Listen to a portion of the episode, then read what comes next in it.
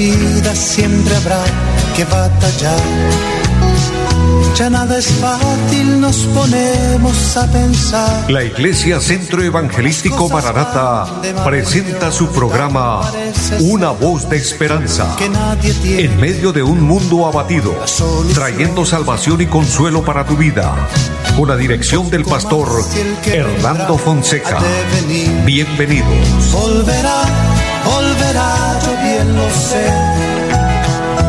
muy buenas tardes a todos, amables oyentes. Es un gozo saludarles, bendecirles en el nombre del Señor, eh, deseando que la bendición de Dios sea sobre sus vidas. En este momento, eh, saludando también a nuestro amigo André Felipe, quien está en la parte técnica del programa, y saludando a todos los que a través de las redes sociales nos siguen, especialmente a través del Facebook. Es un gozo grande saludarles, agradecerles por su fiel sintonía a todos y cada uno de ustedes, amados hermanos, en los diferentes lugares y aquellos que nos ayudan a compartir la programación. Qué gozo grande, porque estamos así haciendo la obra de Dios, honrando a Dios. Y qué bueno que podamos agradar a nuestro Dios. Se convierte esto en una satisfacción para nosotros porque saber que Dios se agrade de lo que hacemos es algo maravilloso y cuando le obedecemos, cuando cumplimos eh, con el mandato divino, cuando eh, llevamos el Evangelio a alguien, estamos cumpliendo, llevando a cabo la gran comisión. A todos los que nos oyen acá en Bucaramanga y el área metropolitana, en los diferentes lugares, en los diferentes barrios, como es el Café Madrid, como es también en la cumbre, en Lagos, en Girón, en el rincón de Girón, bendiciones. Eh, también en pie de cuesta, un saludo grande a todos los que en pie de cuesta nos sintonizan y una vereda eh, muy hermosa de la bella ciudad de pie de cuesta, allí en Sevilla. Saludos a todos los que en ese lugar nos sintonizan. Eh, nuestro hermano Andrés Guerrero le saludo en el amor del Señor y muchas, pero muchas bendiciones para usted y su familia. Eh, y así en todos los lugares, en el bello pueblo de Lebrija también nos oyen y hay hermanos muy queridos allí, fieles a esta sintonía. Bendiciones para todos, deseando que todos estén bien, que la gracia de Dios les acompañe y los que también a través del Facebook nos sintonizan, eh, están con nosotros, muchas bendiciones. Está en línea Marta Cortés, le bendigo de una manera especial a usted y a todos los suyos y los que en el espacio del programa se conectan. Bendiciones en la bella ciudad de Barranca Bermeja. Qué bendición saludar los hermanos en ese lugar. Eh, nuestro muy querido pastor Héctor Borges está en línea, varón de Dios, le bendigo también para usted y su familia. Un abrazo grande y para adelante todos tenemos el llamado de Dios de avanzar, de continuar en medio de los momentos difíciles, en medio de las circunstancias que se presentan en la vida. Bien, el Señor dijo, en el mundo tendréis aflicción, pero confiad, yo he vencido al mundo. ¿Cómo fortalecernos y cómo eh, poder superar y avanzar, amados, pidiendo a Dios la fortaleza? Por lo mismo vamos a orar en esta tarde. Hay peticiones para presentar delante del Señor. Eh, presente su petición, presente su necesidad, querido oyente, que Dios se va a glorificar. La palabra dice que para el que cree todo es posible y la oración es una declaración de fe, es hablar con Dios declarando su palabra, sus promesas a nuestro favor. Entonces veremos milagros realizados. Padre y buen Dios que está en el cielo, le doy gracias, bendiciendo Dios en este momento a cada persona ya a la distancia, eh, presentando de la misma forma cada necesidad, cada petición. Tu palabra dice que presentemos nuestras peticiones en cada oración y que lo hagamos con acción de gracias. Por lo mismo lo hacemos en base a tu palabra, Señor, y creemos que tú se puede glorificar puede sanar al que está enfermo, puede consolar al que está triste, puede proveer al necesitado, eterno Dios, puede abrir puertas allí donde hay necesidad, Señor, de bendición. aquellas personas que piden por empleos para que se abran puertas, Dios, que necesitan eh, ese milagro, Dios, que las empresas puedan abrir cupos para que muchas personas puedan obtener sus trabajos, sus empleos y de esta manera los ingresos requeridos para el sustento de sus familias. Dios, glorifícate. Bendice de una manera especial cada familia, los hijos, los padres, los esposos, las esposas. Señor, bendice a todos. Bendice este programa, Dios, y bendiga esta emisora y los medios por los cuales se puede realizar esta programación. En el nombre de Jesucristo y que en esta tarde hay una palabra edificante, una palabra de bendición, lo declaramos en el nombre de Jesucristo. Amén. Amados, de esta manera vamos a ir a la palabra de Dios, que es la que nos alimenta. La palabra de Dios eh, nos fortalece espiritualmente. Sabe, el Señor dijo, no solo de pan vive el hombre, sino de toda palabra que sale de la boca de Dios. La palabra de Dios es vida para nuestra alma, para nuestro espíritu. Dios eh, proveyendo ese alimento espiritual para que podamos amarle más, vivir para Él, estar preparados y listos para poder irnos con el Señor. Antes de tener a Cristo, antes de conocer la palabra de Dios, de conocer el Evangelio, de haber sido alcanzados por el Señor, Dice la palabra que estábamos muertos en delitos y pecados y Dios nos dio vida. Dios nos dio vida a través de Jesucristo por la obra gloriosa del Espíritu Santo en nosotros, pero todo se efectúa también con la palabra de Dios. Es la misma palabra que nos enseña a hacer la voluntad de Dios, es la misma palabra que nos prepara, porque recuerden, amados, que estamos en tiempos finales. Estamos viviendo o somos los de la última generación, los obreros de la última hora que habla San Mateo capítulo 25, los que sabemos que vamos a ser privilegiados con el arrebatamiento de la iglesia, una doctrina bíblica. El Señor mismo con voz de mando y con voz de arcángel y con trompeta de Dios descenderá del cielo. Los muertos en Cristo serán resucitados y los que estemos vivos seremos transformados. Primera Tesalonicenses 4, 18, eh, perdón, 16 al 18 están estos versos recitados y es una doctrina real que aparece en otras muchas partes de la Biblia. El Señor lo anunció como allí en San Juan capítulo 14 cuando él dijo vendré otra vez, como allí en Hechos de los Apóstoles capítulo 1 cuando él se fue y unos mensajeros de Dios, dos ángeles se presentaron y dijeron, este Jesús que ha sido tomado así vendrá como le habéis visto ir. De manera, amados, que esperamos ese acontecimiento. Sin embargo, creemos, nos preparamos porque el Señor dijo el día y la hora nadie lo sabe, pero no podemos poner fechas. Eso es antibíblico, eso es antidoctrinal, eso es un abuso. Aquellos que colocan fechas y ponen eh, a muchas personas en, en aprietos, en apuros, porque no, ya llega para tal día. Amados, si todas esas fechas han fallado, el Señor vendrá en la hora que menos lo pensemos. Por eso hay que estar preparados y hay que estar esperándole.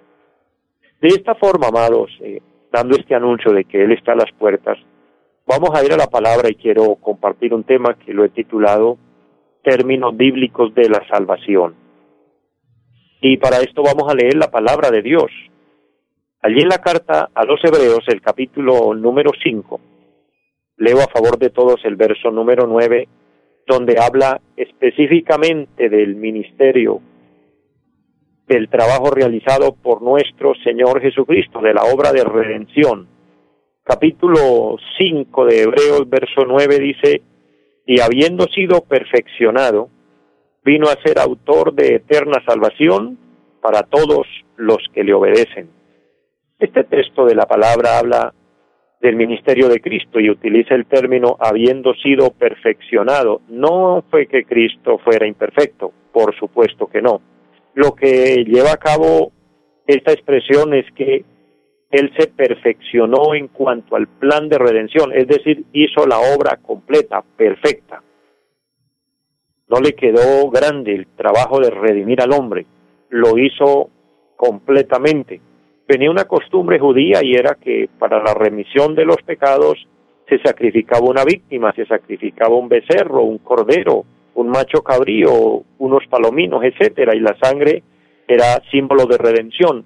Pero venido Cristo, derramando su propia sangre, de hecho una sangre santa, pura e inmaculada, una sangre que pudo redimir al mundo entero, entonces lo demás quedó atrás. Ahora es el sacrificio de Cristo autosuficiente.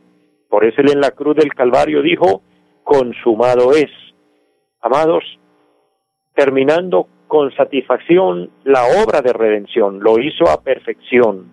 Habiendo sido perfeccionado, vino a ser autor de eterna salvación. Entonces, tomando ese fundamento bíblico, amados hermanos, oyentes que en esta hora reciben esta programación, esto es lo que nos lleva a los términos bíblicos de la salvación. Y es aquí donde quiero compartir este pensamiento de la palabra. La venida de Cristo como Cordero de Dios, porque recuerden que Él vino y cuando fue presentado al mundo por Juan, allí en el capítulo 2 del apóstol del Evangelio de San Juan, dice, He aquí el Cordero de Dios que quita el pecado del mundo. En su primera venida, Cristo vino como el Cordero de Dios. Fue con un objetivo principal. Cristo vino como el Cordero de Dios para redimir al hombre, para redimir al mundo, que estábamos, según Romanos 3:23 dice la palabra, excluidos de la gloria de Dios. Por cuanto todos pecaron, están destituidos de la gloria de Dios. Esa era la condición del hombre. Estábamos alejados de Dios porque el pecado nos había alejado de Dios. Estábamos separados. Cristo vino para acercarnos a Dios, para darnos la oportunidad, la opción de salvación, pero vino por voluntad de su Padre, obviamente. Juan 3:16, que es el verso clave en el plan de redención, dice, de tal manera amó Dios al mundo que dio a su Hijo unigénito. Dios envió a su Hijo. Cristo viene como el Cordero de Dios, como el sacrificio único, válido y suficiente para que por esa sangre hubiera remisión de pecado, ya que estaba escrito, sin derramamiento de sangre no había remisión. Entonces, si Él viene con un objetivo principal, en términos bíblicos, en términos doctrinales, su objetivo fue salvación. Esto nos lleva entonces en lo que compete al hombre, en lo que nos responsabiliza a nosotros, es procurar con esmero ser salvos. ¿Ser salvos de qué? Ser salvos de la condenación eterna. Existe el cielo, eso es bíblico, es real.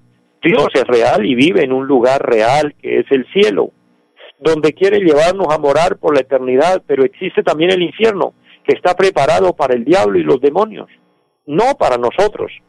El objetivo, el punto es que el hombre se va allí por su desobediencia, por su rebeldía, porque es duro de corazón, porque no acepta el plan de redención, porque no acepta a Cristo, entonces se expone. Por eso Cristo vino para darnos la oportunidad de vida eterna, para salvarnos entonces, en lo que nos compete a nosotros debemos procurar, como les dije hace un momento, procurar ser salvos.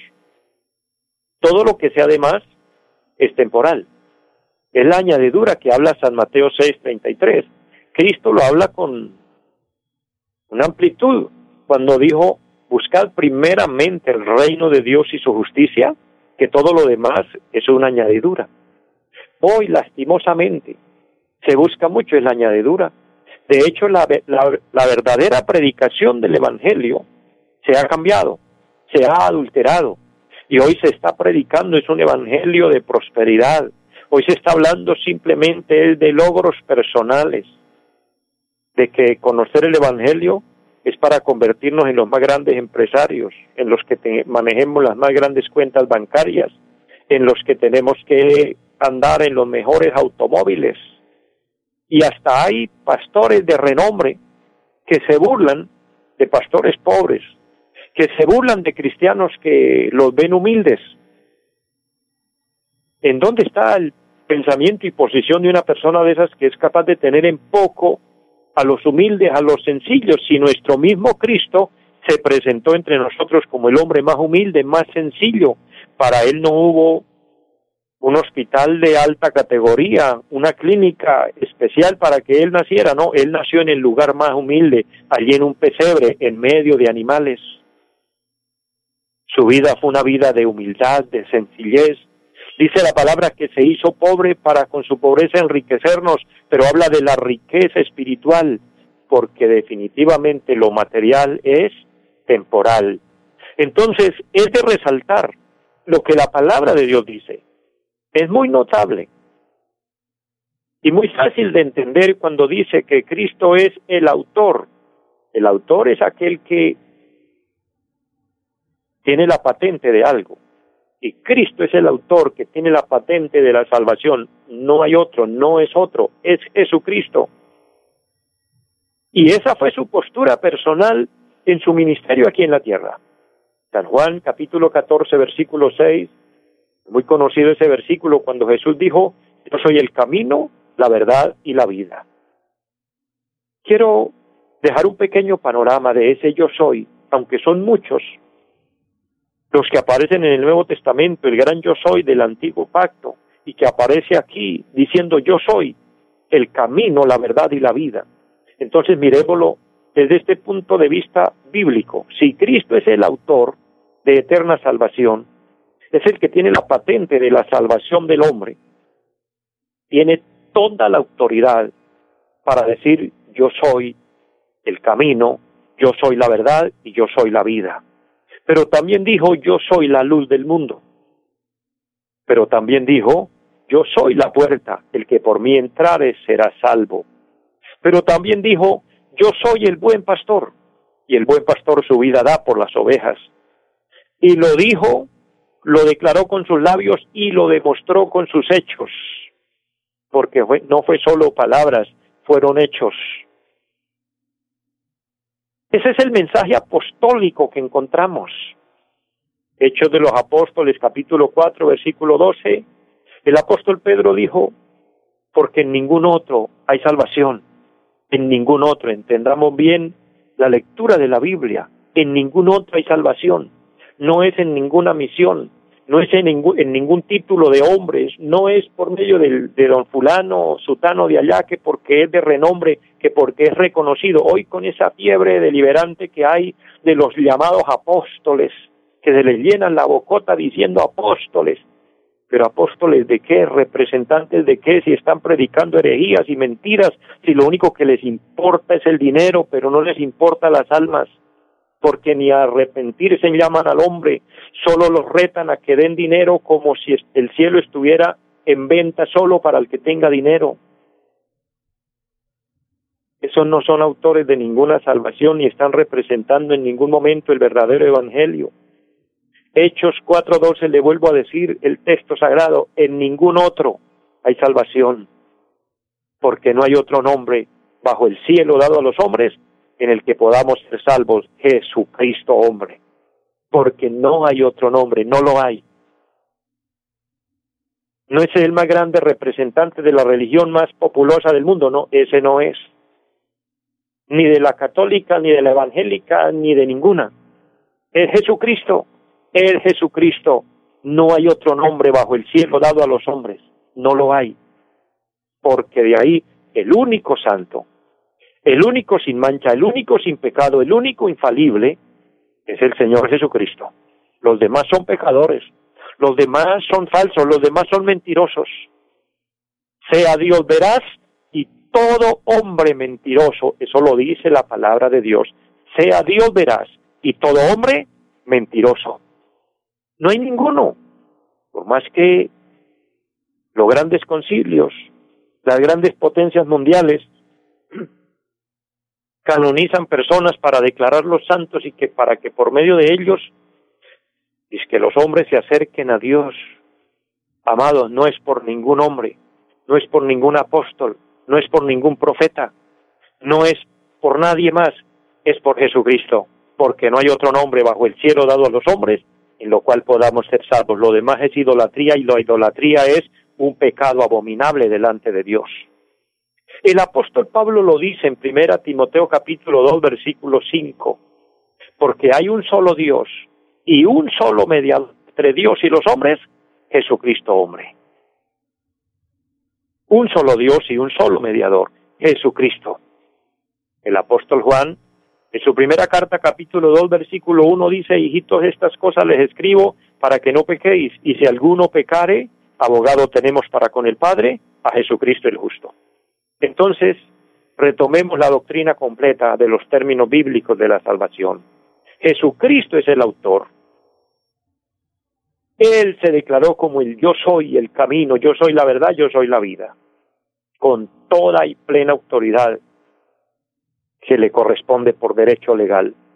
Fue el mensaje apostólico, mencioné a tres, Pedro, Pablo y Juan, pero todos los apóstoles predicaron el mismo mensaje. Felipe cuando predicaba dice que predicaba a Cristo, él no predicaba a ningún otro. Todos los apóstoles predicando en el libro de Hechos de los Apóstoles predicaban a Cristo. San Juan capítulo 16 versículo 8 dice que el que convence al hombre de pecado es el Espíritu Santo. El Espíritu Santo es el que convence al hombre de pecado. Entonces, los fieles de la verdadera iglesia de Cristo, los que de verdad queremos cumplir una misión para Dios, hacer la voluntad de Dios, tenemos una misión, tenemos una responsabilidad y es predicar el verdadero evangelio. Pero óigame bien, amado oyente, esto le conviene, esto le conviene porque es palabra viva de Dios, es doctrina sana, doctrina pura.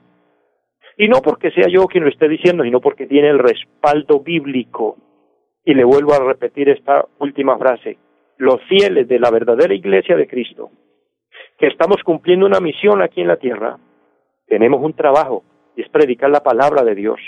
Pero los resultados, los aplausos, las alabanzas, los loores y todo lo grande le pertenecen a Dios, son del Señor, no de nosotros. Es triste y lamentable que hoy en el mundo se aplaude a hombres,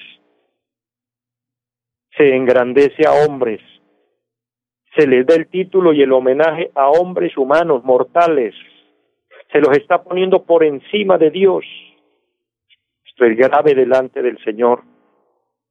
Me dolía en mi corazón mirando un anuncio de un lugar donde promocionaban una gran campaña y decían aquí se van a salvar muchas almas porque va a venir el Señor fulano tal.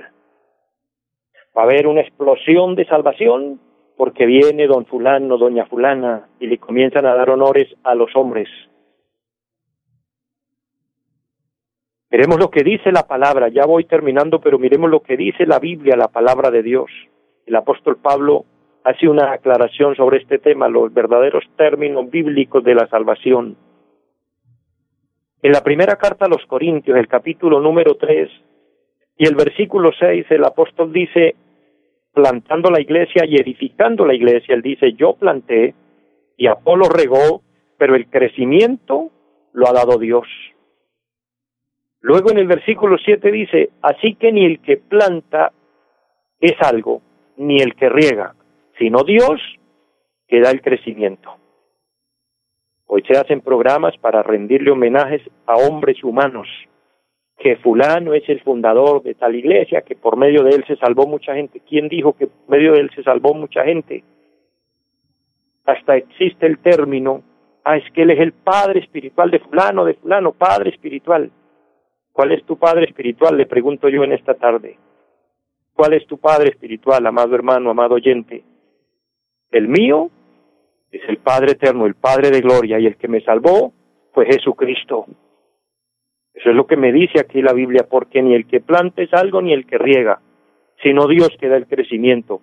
¿Quién lo convenció a usted para ser cristiano? El Espíritu Santo. Él hizo la labor en su corazón. Así que dele gloria y alabanza a Él, honrelo a Él, honrémoslo a Él. Lo demás sobra. La gloria y la honra y la alabanza le pertenecen solo a Dios, solo a Él, y Él no comparte su gloria con nadie. La honra, la gloria y la alabanza son para Dios, el autor de nuestra salvación, Jesucristo, nuestro Señor. Querido hermano, querido amigo, afiancémonos en la verdadera doctrina hoy que hay tanta, tanta mentira, tanto engaño en el mundo, y acojámonos a la verdadera y es la palabra pura y santa de Dios. Mis amados, les amo mucho a todos, les bendigo, deseándoles una feliz tarde. Les invito para nuestra próxima emisión. Los invitamos a nuestra reunión en los días martes 7 de la noche, culto de oración.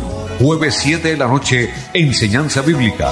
Domingos 9 y 30 de la mañana, culto para toda la familia. Y 5 de la tarde, culto evangelístico. Los esperamos en la carrera séptima, número 371, Barrio Amaral Piedecuesta. Llámenos al 318-767-9537. Volverá, volverá, volverá. En esta vida siempre habrá que batallar ya nada es fácil, nos ponemos a pensar. La Iglesia Centro Evangelístico Mararata presentó su programa Una voz de esperanza.